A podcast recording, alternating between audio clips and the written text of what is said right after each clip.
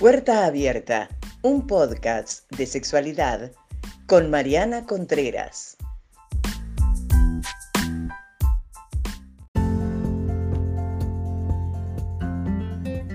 Hola a todos y a todas a este segundo episodio de Puerta Abierta. Hoy voy a estar hablando sobre la educación sexual integral ya que se cumplen 15 años desde la sanción de la ley 26.150. Así que si les parece entonces, comenzamos.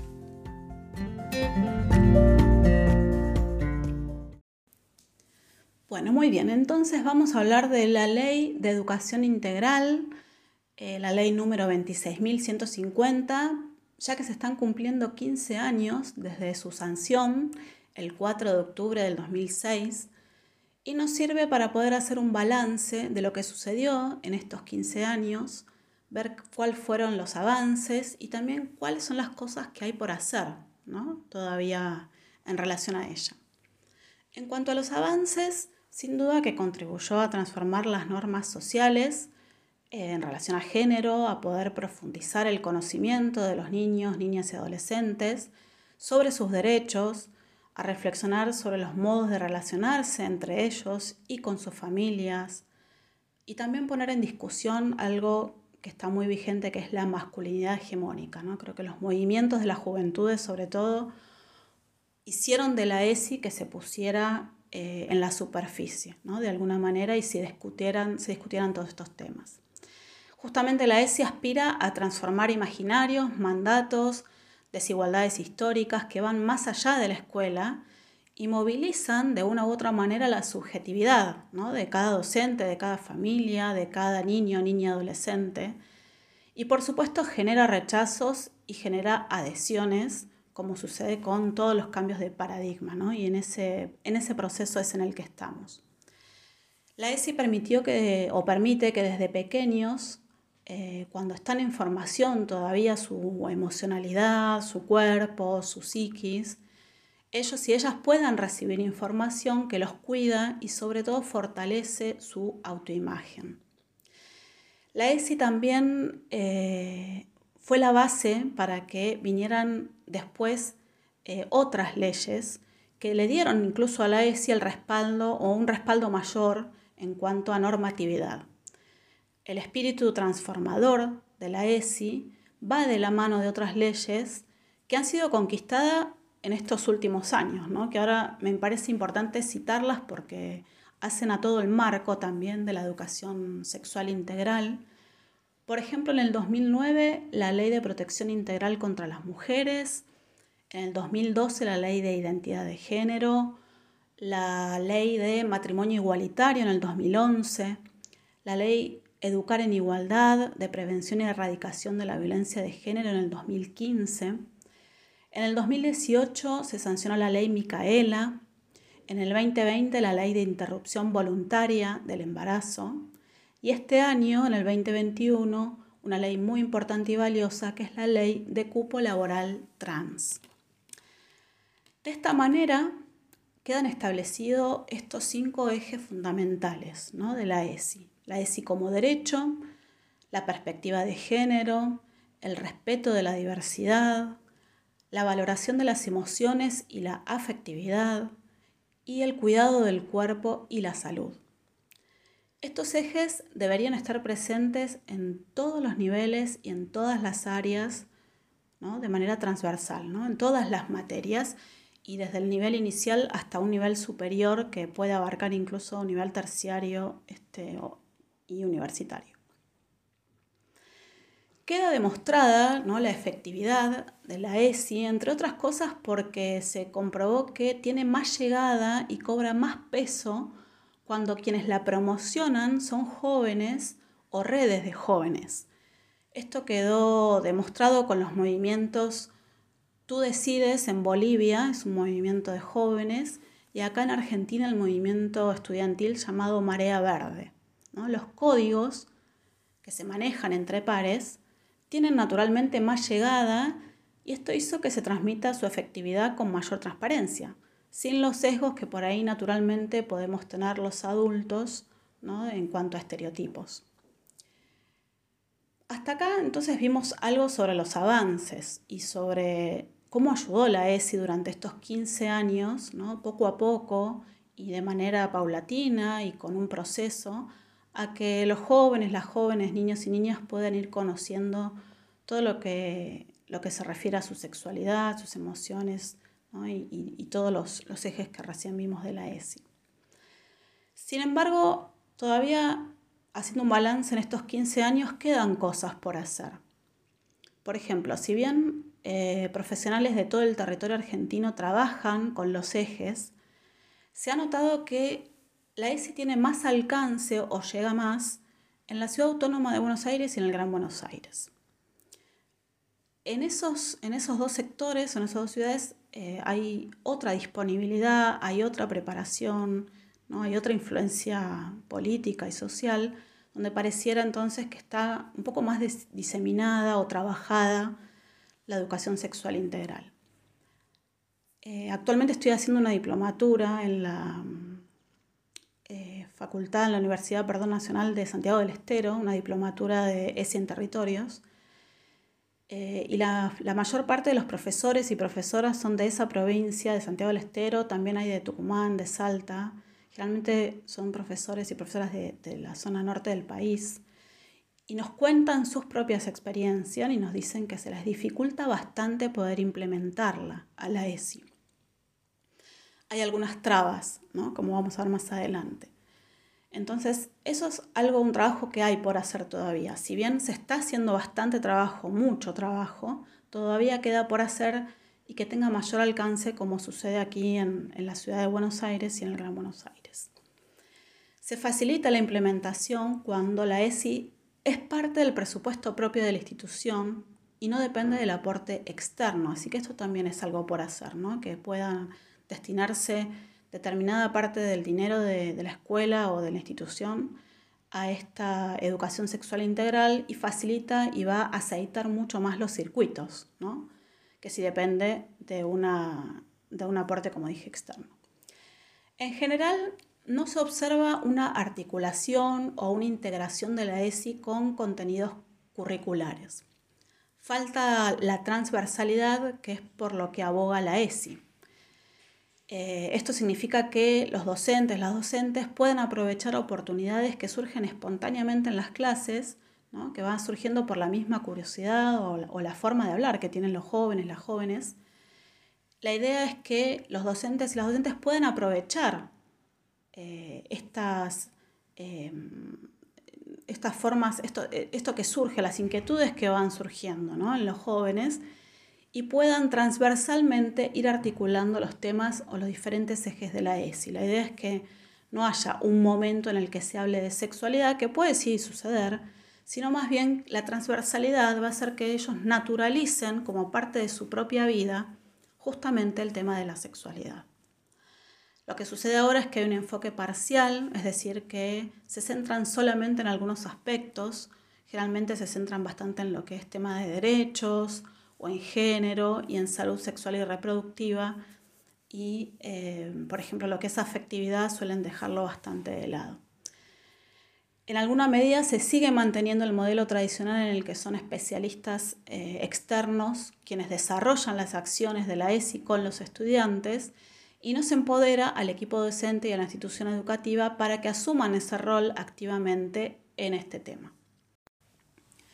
Por otro lado, la ESI es víctima de muchos ataques que parten de la desinformación y de las convicciones ideológicas y dogmáticas, que están muy bien organizadas y financiadas, que están listas para oponerse a cualquier argumento que esté basado en los derechos de las personas, especialmente niños, niñas y adolescentes, influyendo en algunos sectores de la sociedad, representando una barrera para que se implemente la ESI en espacios educativos formales como son las escuelas y en los no formales como es la comunidad.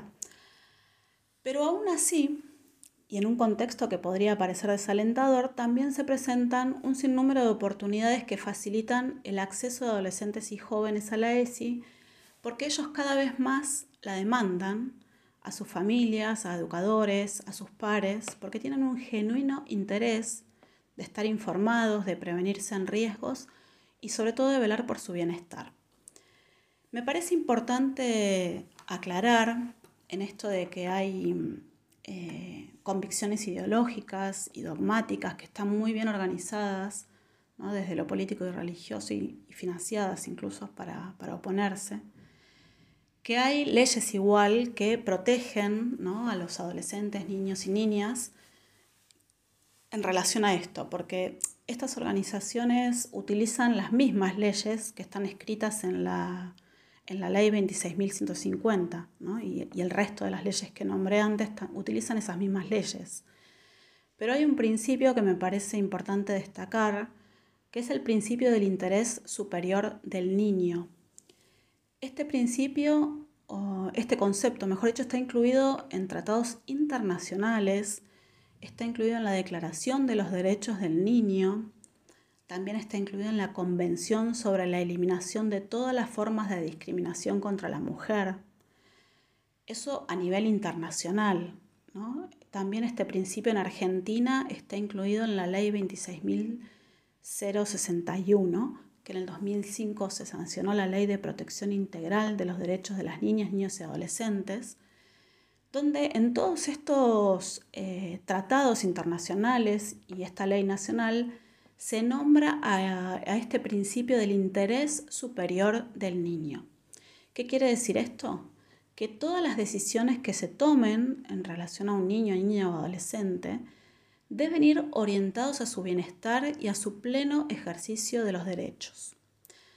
Para eso, lo que tenga que decir el niño o niña es fundamental para poder determinar ese interés superior.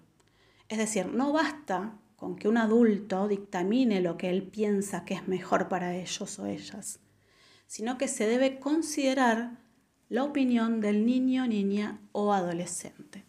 Esto es muy importante saberlo y tenerlo en claro, porque nadie puede obligar al niño o a la niña o adolescente a actuar de manera contraria porque la ley lo protege y lo ampara.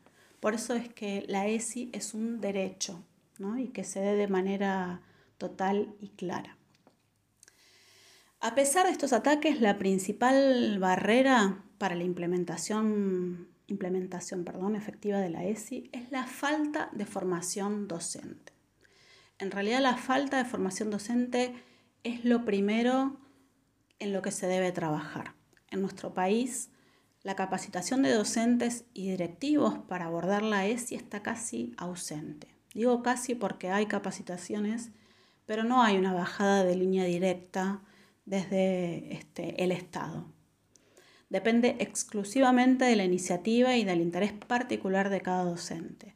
Si bien se otorga material didáctico y se han hecho iniciativas con lineamientos curriculares establecidos por el Consejo Federal de Educación, depende mucho, mucho de la autogestión de la institución y de cada docente y de su manera de, su visión o su enfoque en cuanto a la ESI. Esto genera que muchos y muchas docentes no la impartan, no la den, debido a que entra en conflicto las creencias personales con su rol como docente, lo que nos demuestra es la necesidad justamente de que haya una capacitación específica para enfatizar la necesidad de distinguir entre las creencias personales y el rol profesional.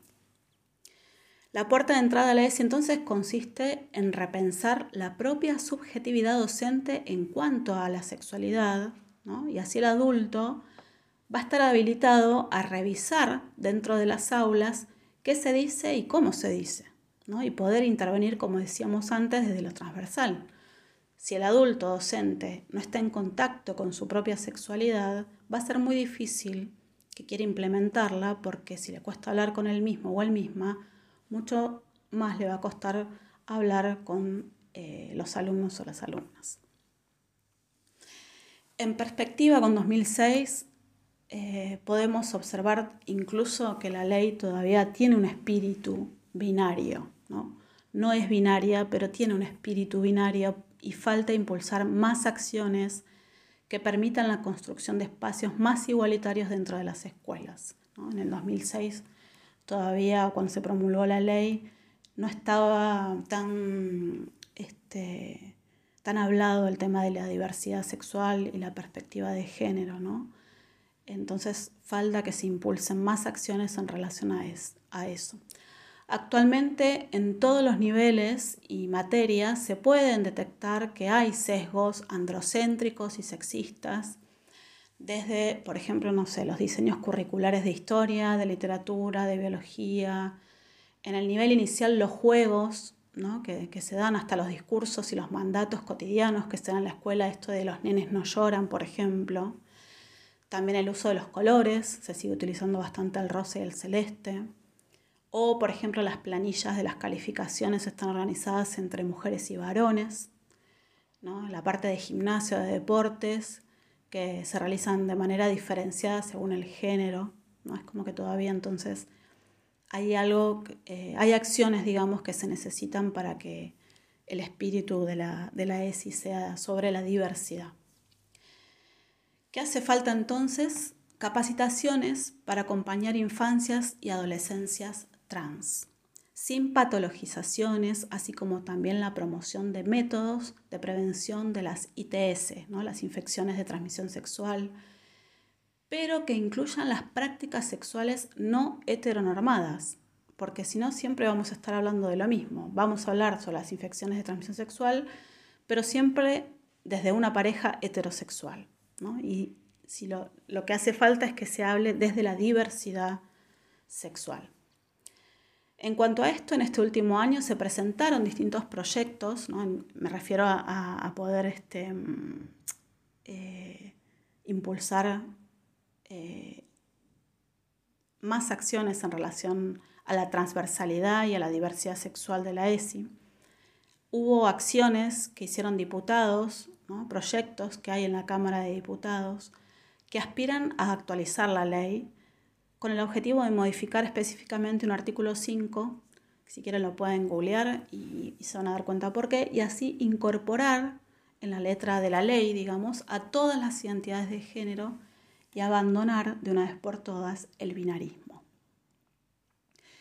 Esta declaración de orden público impediría que los estados provinciales y la Ciudad Autónoma de Buenos Aires dificulten su aplicación, incluso en realidad en todo el territorio argentino porque ya habría una bajada de línea como ley y no sucedería lo que sucede ahora, que es que algunas personas se amparan en que cada institución puede darla según su enfoque o su visión. Y en realidad, como hablábamos antes, está el interés superior del niño, entonces la visión o foco de cada institución no puede ser parcial. Debe darse la información a todos los niños y todas las niñas y adolescentes y son ellos y ellas los que deben decidir y elegir cómo aplicarlo en su vida, pero con conocimiento. Por último, sepamos que cuando no hay ESI, no significa que no haya nada, sino que hay continuidad de los viejos enfoques moralistas y biologicistas. Hay silencios, hay tabúes, estereotipos, violencias, abusos, disciplinamiento de los cuerpos, discriminación. Todo eso va a seguir existiendo si no hay ESI. Por eso las y los invito a que sea un día para pensar nuestra propia sexualidad y cómo elegimos que sea transmitida la ESI a las niñas, niños y adolescentes que nos rodean. Desde la escuela, si sos docente, eh, desde tu casa, si sos mamá, si sos papá, tía, cualquier adulto o adulta que esté al lado de un niño o una niña, tiene la responsabilidad de poder transmitir estos conocimientos. Justamente en relación a esto, estaré dando dentro de muy poco un taller sobre diversidad sexual. Es un taller de tres horas con un intervalo en el medio de 20 minutos, donde van a poder aprender conceptos y en el que se genera un espacio de reflexión, que por la experiencia ya que tuve de, dar algunos talleres, eh, dar este taller de diversidad sexual, suele ser muy enriquecedor, ya que ayuda a comprender bien el tema de la diversidad sexual y cambia bastante la visión y el enfoque que se tiene sobre esto. Está dirigido a todas las personas, sobre todo, como dije antes, a, las mamás, a los papás, a los docentes, pero es para todo adulto que esté en contacto estrecho con los niños, las niñas y adolescentes. Así que si estás interesada o interesado, puedes enviarme un mail a marianacounseling.com o un mensaje directo por Instagram, que es arroba Mariana Counseling. Y counseling se escribe counseling. Y bueno, gracias por llegar hasta acá.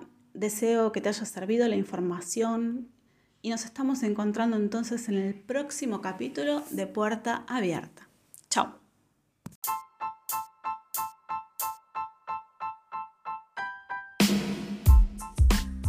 Esto fue Puerta Abierta con Mariana Contreras. Información para una sexualidad libre, consciente y responsable.